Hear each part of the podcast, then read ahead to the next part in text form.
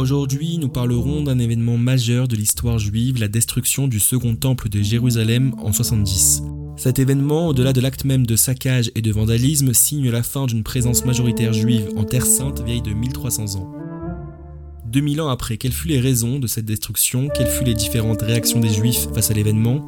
C'est ce que je vous invite à découvrir dans ce podcast. Les chroniques du peuple juif. Entrez dans l'histoire. Un peuple d'élite, un peuple d'élite, sûr de lui-même et dominateur. Quand on me demandait si j'étais juif, mon père m'avait euh, euh, appris à, à dire oui, euh, et quitte à essuyer des injures, et à se battre pour ça, et à se battre pour ça.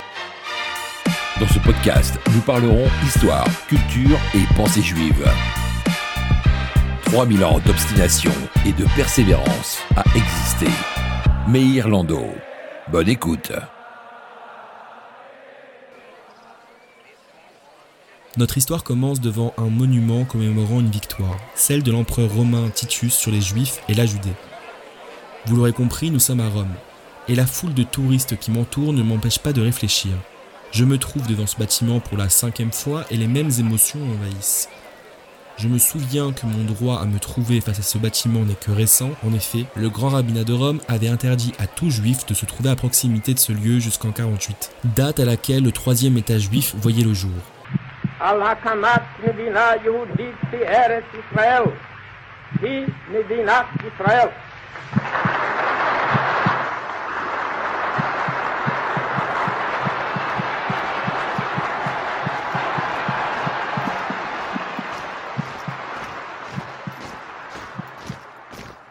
Je discerne à l'intérieur du bâtiment la preuve, la menorah, portée par les plus beaux esclaves judéens arrivés à Rome après le massacre, le pillage et la mise en esclavage des juifs. L'arc de Titus sera inauguré deux ans après la mort de celui-ci. Mais elle rend hommage à cet empereur qui aura mis fin à la résistance héroïque de mon peuple sur l'Empire romain. Pour comprendre ce qui s'est passé, je vous invite à vous replonger en Judée en moins 515 de notre ère.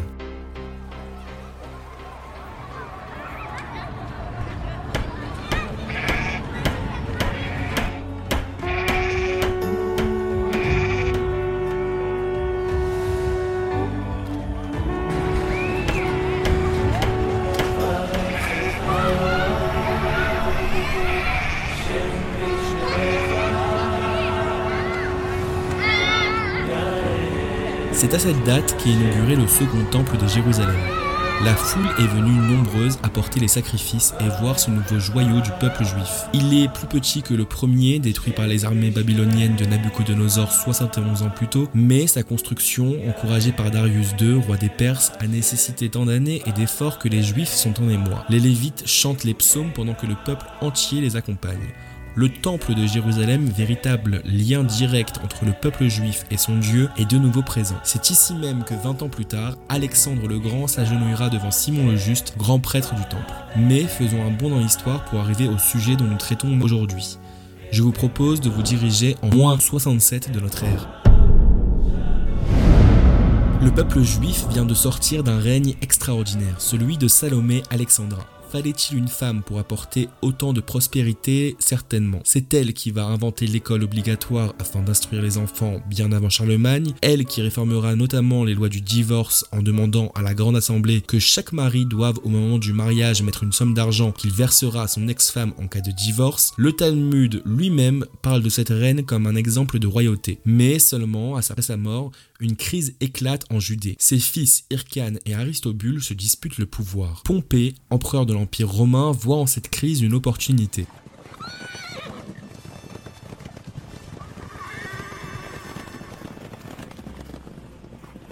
Celle de placer la Judée sous le joug de l'Empire romain. Il prétexte une visite afin d'inspecter la région et en profite pour destituer Aristobule qui lui est opposé. Il place Hircan, grand prêtre du temple de Jérusalem, alors que celui-ci n'est même pas issu de la famille des Kohanim, des prêtres. Qu'à cela ne tienne, la Judée devient une province romaine gouvernée par Antipater qui aide Rome à imposer son autorité avec finesse. Mais les Romains vont alors avoir à faire face à la pire des résistances la résistance juive en Judée qui s'avère redoutable. Très vite, des jeunes s'organisent et se joignent à la résistance. Ayant en tête la fameuse révolte des Maccabim qui avait eu lieu un siècle plus tôt, les légions romaines sont attaquées partout en Judée et en Galilée. Alexandre, le fils d'Aristobule, échappe même à son transfert à Rome pour réunir une armée de 10 000 hommes parmi la population et entraîner de farouches batailles contre les Romains. Les Romains, furieux, poursuivent les Juifs sans pitié, et dès qu'une suspicion de révolte est détectée, crucifient les suspects aux yeux de tous. En moins 43, les Romains soutiennent l'accession au pouvoir d'Hérode le Grand. Ils pensent que ce roi juif va réussir à mater la résistance. Celui-ci va épouser Myriam, la petite fille d'Irkan, espérant ainsi rallier les soutiens de son peuple qui y verrait un semblant de souveraineté juive en Judée. Mais non, malgré les travaux de rénovation du temple nécessitant 10 000 employés sur 10 ans de chantier et qui vont faire du temple de Jérusalem le plus bel endroit du monde, rien n'y fait. Le peuple juif rêve encore d'une souveraineté totale sur sa terre ancestrale. Et dès l'an 6, à la mort d'Hérode, les révoltes reprennent de plus belle contre les fils de celui-ci. Le peuple en a marre de payer autant d'impôts et surtout il ne veut plus de Rome dans ses territoires. Enfin, pas tout à fait, puisqu'une délégation se rend à Rome en même temps afin de demander un gouverneur romain plutôt qu'un des fils d'Hérode. Le peuple, vous l'avez compris, est divisé. C'est ainsi que Coponius, préfet romain, est dépêché dans la petite province juive afin de ramener la paix. Mais le nombre ahurissant de procurateurs romains montre à quel point la tâche est ardue. En 15 ans, ce sont 15 préfets romains qui se succèdent afin de ramener l'ordre. Mais leur tâche est vaine. Le peuple juif ne souhaite pas de Rome sur sa terre. Si les Gaulois, les Grecs, les Espagnols et même les anciens Égyptiens ont plus ou moins adopté la culture romaine, les Juifs, eux, refusent encore et toujours de se plier à l'envahisseur. Des factions de rebelles s'arment et affrontent les Romains dans les campagnes et les villes. C'est à cette période de trouble que de nombreux prophètes se mettent à soutenir la venue d'un Messie prochain, de la rédemption. Parmi eux, citons Judas qui prédit l'heure et la mort d'Antigone, Melachem qui prédit l'accession au pouvoir d'Hérode, mais aussi Simon, Saméas, Polion, tous colporteurs de messages de jour nouveau. Parmi eux, l'histoire en retiendra un, soutenu par une équipe marketing qui rendrait jaloux les plus grandes multinationales d'aujourd'hui, j'ai cité Jésus de Nazareth. Mais revenons à nos procurateurs et préfets romains en Judée. Ceux-ci se succèdent et ne parviennent toujours pas à apporter des réponses convaincantes à Rome. Plus la répression est sévère et plus les rebelles juifs se soulèvent partout en Judée. En 44, Fadius est mandaté par Claude, empereur romain, afin de casser la rébellion. Celui-ci va alors mener une politique hostile envers les juifs, notamment en confisquant les vêtements du Cohen Gadol, le grand prêtre, afin de l'empêcher de faire son service. Il va semer le trouble partout en envoyant ses troupes voler, tuer et saccager les places fortes du royaume. Son objectif, montrer par la force aux juifs qui est le réel chef des lieux. C'est à cette période que de nombreux foyers de résistance voient le jour partout en Terre Sainte. Les juifs s'arment et se préparent de plus en plus à une révolte armée. Dix ans plus tard, en 54, le célèbre empereur Néron accède au pouvoir l'auteur du matricide cruel d'Agrippine va encourager les procurateurs de Judée à la plus grande cruauté. Partout, le meurtre est d'usage, les juifs ne vivent plus, ils asphyxient. C'est dans ce climat qu'en 66 de notre ère, la première guerre judéo-romaine éclate. Rappelons que la Judée est une véritable poudrière et qu'il suffit d'une étincelle pour embraser la région. Elle survient un jour de Shabbat à Césarée un homme, païen, fraîchement arrivé des provinces romaines, décide de provoquer les juifs devant la synagogue en sacrifiant des oiseaux à l'entrée de celle-ci. Ça peut vous sembler pas grand chose, mais dans ce climat, cet acte va créer un véritable chaos. Des batailles de rue éclatent à Césarée et rapidement, à la sortie du Shabbat, partout en Judée et en Galilée. Florus, procurateur romain, profite de l'occasion pour voler près de 446 kilos d'or destinés au temple et issus des impôts annuels des juifs du Machatzit à Shekel. Afin de mater la révolte, il se dirige vers Jérusalem. Mais face aux troupes rapidement constituées des Juifs, les bataillons de celui-ci battent en retraite et retournent à Césarée. C'est durant cette période que Menachem prend d'assaut la forteresse de Masada, qui sera quelques années plus tard le théâtre d'un immense massacre. À Jérusalem, Éléazar, commandant du temple et fils de l'ancien grand prêtre Ananias, convainc les autres prêtres coanimes de ne plus accepter d'offrandes provenant des gentils. Face à ce climat de tension, les Romains massacrent les populations juives de Césarée, de Syrie et d'Alexandrie. Ils espèrent ainsi que le sort de la diaspora juive aura une influence sur les Judéens afin de les calmer. Mais l'équation n'est pas si simple. En entendant les nouvelles de la diaspora, les Juifs cherchent à se venger des Romains. Suite aux demandes pressantes du Sénat romain de mater la révolte, Cestius Gallus, le légat impérial de Syrie, se dirige lui aussi vers Jérusalem avec la 12e légion romaine, soit 5300 fantassins et 480 cavaliers. Il y arrive à Sukkot mais repart aussitôt face à la résistance juive. Dans sa fuite, il se fait arrêter à Beth Horon par Eleazar ben Shimon qui va décimer son armée. L'empereur Néron, en entendant les nouvelles de Judée, confie à Vespasien le problème juif. Les juifs s'organisent autour d'un gouvernement pour le moins insolite afin de préparer le siège de Jérusalem. Yosef Ben Gurion, Shimon Ben Gamliel ainsi que Hanan devront alors mener à bien la protection des civils et les combats. Yosef Ben Matityahu, plus connu sous le nom de Flavius Joseph, est élu gouverneur de Galilée. Les troupes de Vespasien se lancent à la conquête de la Galilée avec une violence sans pareille. Les villes tombent l'une après l'autre et celles qui osent résister sont impitoyablement anéanties. Néanmoins, la résistance juive remporte une victoire, les armées romaines sont incapables de mettre un terme rapide à ce conflit. À Yotfat, les combattants tiennent bon pendant de longs mois avant que Yosef ben Matityahu, forcé de se rendre, ne passe à l'ennemi. La voie est alors ouverte pour Rome vers le sud. La conquête de la Judée est stoppée suite au suicide de Néron le 9 juin 68 les armées orientales élisent Vespasien empereur, lequel rentre alors à Rome et confie la direction des armées romaines en Judée à son fils Titus. Pendant ce temps, le gouvernement de Jérusalem est destitué. Accusé d'être responsable de la perte de la Galilée, la guerre civile éclate et Yochanan Migushchalav prend la tête du gouvernement. Il fortifie Jérusalem et fait des provisions en vue d'une prochaine confrontation avec Rome. Durant l'été 69, les Romains resserrent les taux autour de la capitale,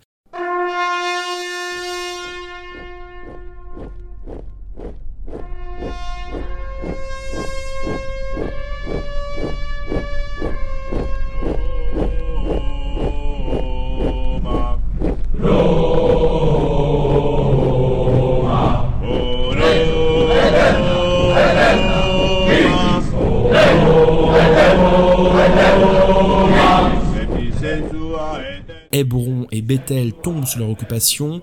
En dehors de Jérusalem, seuls Hérodion, Masada et Matsor restent entre les mains des Juifs. À l'approche de la fête de Pessah de l'an 70, les armées de Titus s'installent au nord de Jérusalem. Titus amène avec lui la plus grande mobilisation que l'Empire romain ait connue. 80 000 hommes. Les Juifs, eux, ne peuvent opposer que 24 000 hommes. Les habitants de la ville sainte, épuisés par trois années de guerre civile, sont affaiblis par la famine et les épidémies.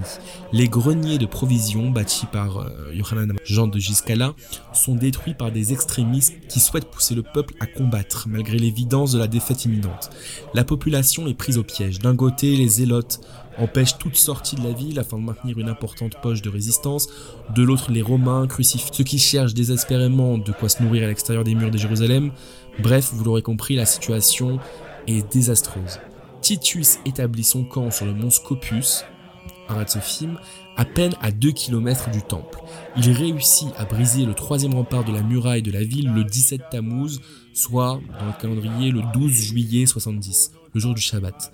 Le deuxième rempart tombe sous les coups de bélier romains.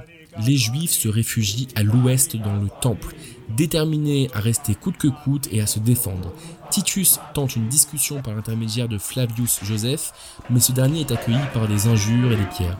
Les Juifs cherchent refuge dans le temple de Jérusalem, mais le neuvième jour du mois d'Av, les flammes embrasent le temple.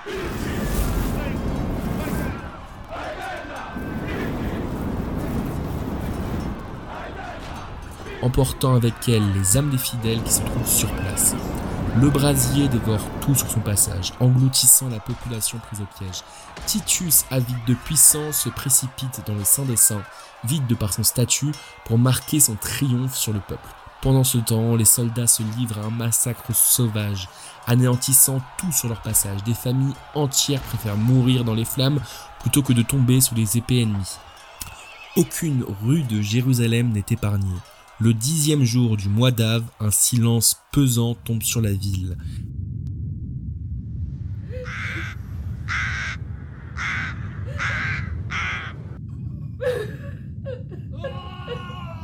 brisé seulement par les cris des blessés et des mères qui pleurent leur enfant.